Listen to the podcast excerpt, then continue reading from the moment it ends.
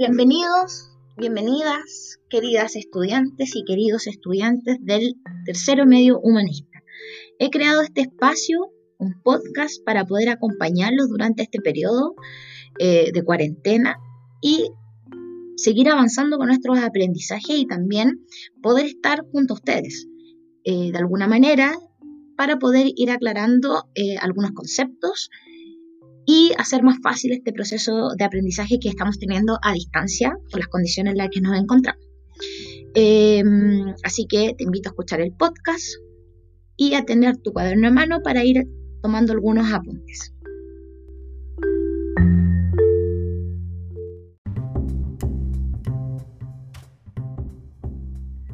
Bueno, comencemos.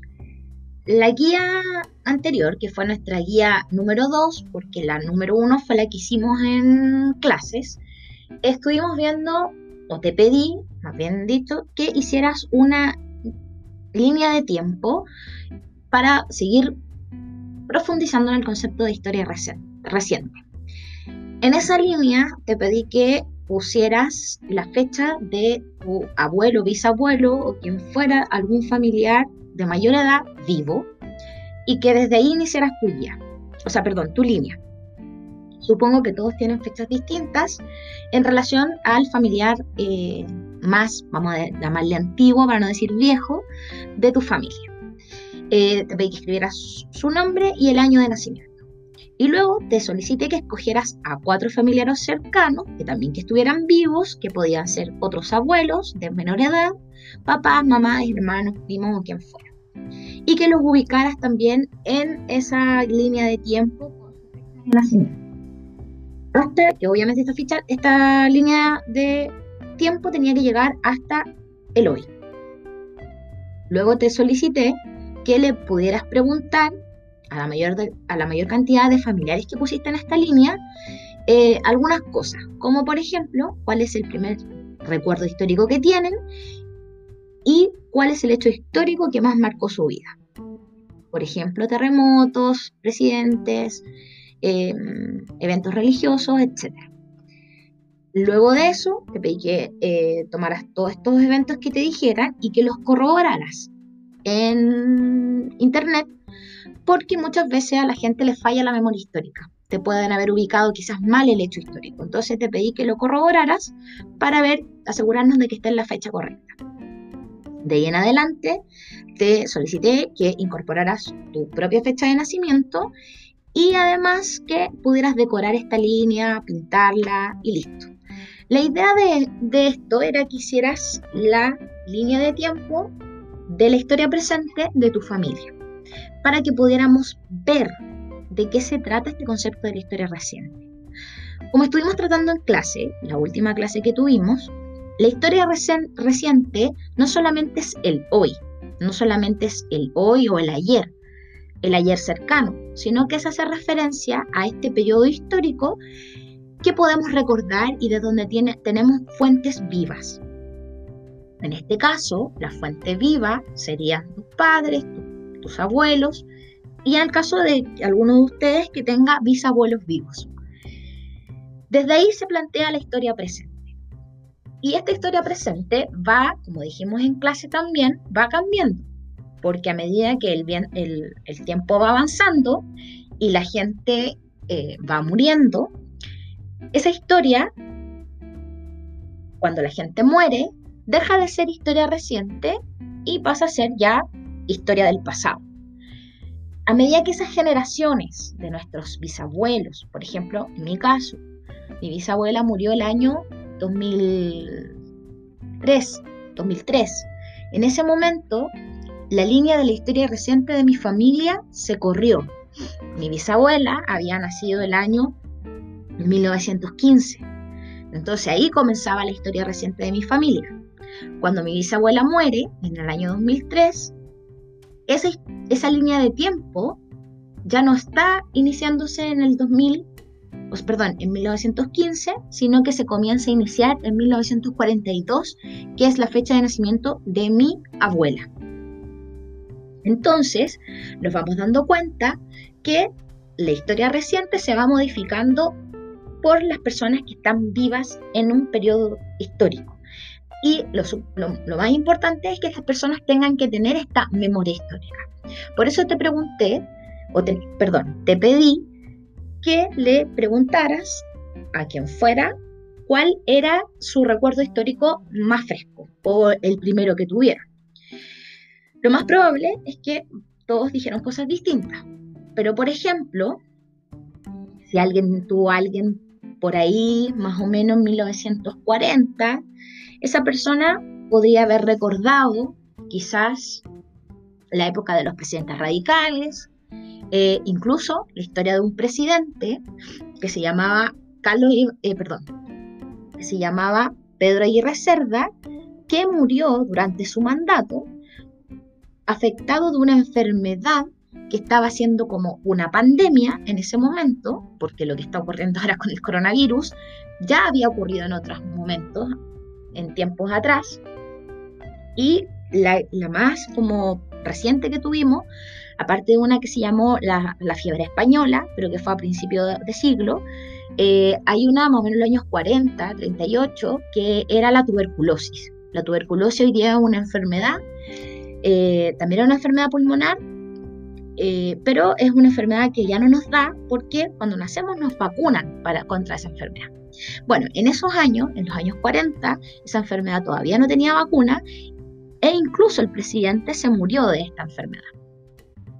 Eh, quizás también recordaron, no sé, el terremoto del año 60, el terremoto más grande que ha vivido la humanidad, con un un grados 9.5, no hay un terremoto más grande y que fue una verdadera catástrofe para todo Chile. Vamos a, dejar en claro que en realidad eh, Chile se caracteriza por tener cosas muy trágicas. También alguien podría haber recordado quizás eh, la, la época de la Unidad Popular, eh, también el desarrollo de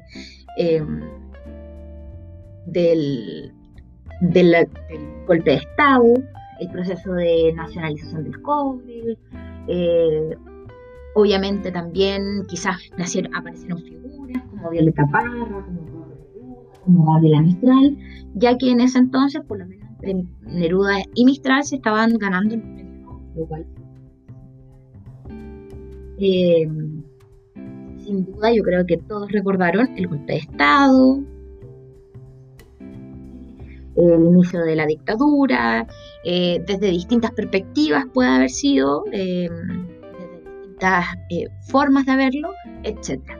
Por lo tanto, también alguien puede haber recordado el retorno a la democracia, la visita, antes del retorno a la democracia, la visita de Juan Pablo II, cuando, no sé, Cecilia Boloco ganó el, el concurso de Mis Universo, cuando llegó al poder Elwin, y así acercándonos hasta lo que nosotros habíamos trabajado en clase, que era eh, ya el gobierno de Lagos, que era en el cual nacieron ustedes, y luego ustedes ya empezaban a recordar el inicio de la era de Bachelet hacia adelante.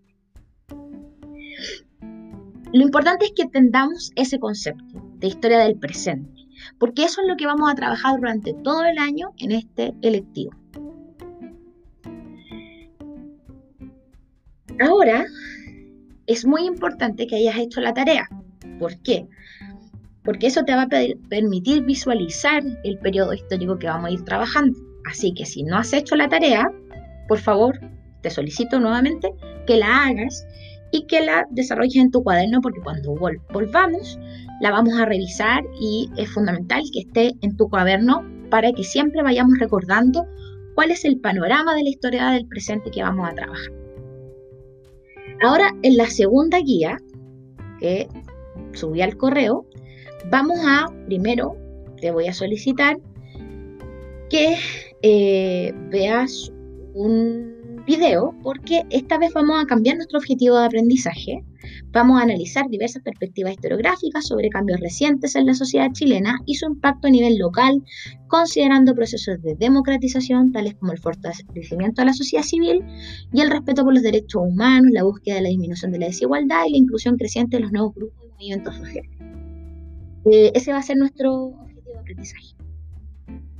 Entonces te pedí que veas un video, que te dejé el link en la guía, que es un video sobre em, el concepto de cultura. Es una indagación sobre los cambios culturales de este pasado, que vamos a decir que es un pasado reciente. ¿ya? Eh, recordemos que estamos trabajando la historia del, presente, pero la historia del presente no solamente el hoy, sino que también estamos viendo ese concepto que para ti es pasado, porque todavía no nacía, ¿cierto? Cuando estaban tus papás, cuando nacieron tus papás o cuando nació tu abuelo, pero que está enmarcado dentro de esta línea de tiempo que realizaste. Entonces te voy a pedir en esta guía que definas con tus propias palabras eh, el concepto de cultura, luego de haber visto el video, que reflexiones sobre si existe la gente inculta y me justifiques por qué. También te voy a preguntar si eh, crees que existe una cultura o que existen diferentes culturas y eh, que me ejemplifiques con dos características. Como tercer punto, te voy a pedir que hagas el ejercicio de imaginar que le estás contando a una persona extranjera que no sabe nada sobre nuestro país eh, algunos aspectos de la cultura chilena. Entonces lo que tienes que hacer es pensar, ¿cómo definiría yo la cultura chilena? ¿Qué sería lo más eh, propio de Chile? ¿Qué es diferente, por ejemplo, lo que hace Argentina o lo que podría hacer alguien en Perú? ¿Qué es propio del chileno? Eh, obviamente pensando en un, presente cercano. Eh, y luego te voy a pedir que em, pienses en tu propia cultura, porque la cultura va variando en relación a distintas generaciones. La cultura adolescente que tuve yo en los años 90, por ejemplo, no es la misma cultura adolescente que tienes tú. Yo no tenía celular, no tenía internet, no tenía redes sociales, eh, era bastante más eh, precaria nuestra, nuestra forma de difundir eh, la cultura. Tú vives en una época donde estás conectado a muchas cosas y tienes mayor acceso, por ejemplo, a plataformas para escuchar música, para ver videos, para hacer transmisiones en streaming, etc. Entonces, me gustaría que hagas el ejercicio de pensar en tu propia cultura considerando el periodo histórico presente desde tu nacimiento 2003 más o menos nacieron ustedes, 2003, 2004, hasta el hoy, caracterizándolo con cinco elementos que tú creas que definen a la generación, a tu propia generación. Eh, piensa en música, en hábitos, en programas de televisión que quizás los hayan marcado. Por ejemplo, cuando estuvimos haciendo el ejercicio en clase, muchos de ustedes dijeron que la pequeña gigante había sido algo que era como su primer recuerdo o algo que los había impactado. Eso era un elemento cultural, ¿ya?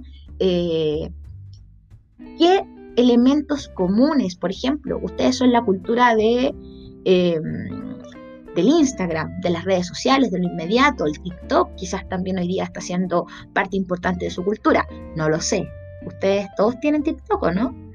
Eh, ahí piensa en cuáles elementos serían base de tu cultura juvenil. Entonces, en, la, en el concepto 3 te pido que caracterices la cultura chilena general y en la segunda te solicito que solo pienses en tu cultura adolescente. Estas dos preguntas últimas que te hago en la guía debes desarrollarla como un texto narrativo. Recuerda que una de las habilidades que queremos desarrollar en este lectivo es la escritura y los textos. Por lo tanto, para ir soltando la mano, escríbelo como un texto narrativo en donde integres estos elementos en tu relato. Es decir, no quiero un punteo, no quiero que me pongan uno, esto, dos, esto, tres, esto, otro. Quisiera que me escriban un texto donde expliquen cuáles son esas características, eh, desarrollando la habilidad de la escritura más o menos con las mismas indicaciones que lo hicieron cuando hicimos el ejercicio de la línea de tiempo y luego lo convertimos en este texto que explicaba tu propia vida. Eso es todo.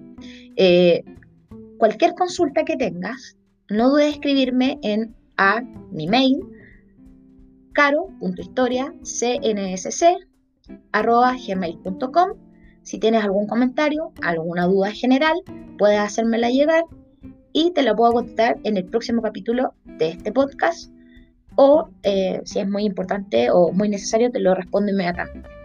Em, espero que se encuentren muy bien, que estén aprovechando este momento también para realizar otras actividades y súper importante que traten de avanzar con esto para que em, no perdamos el ritmo tan bueno que habíamos logrado las primeras semanas de clase.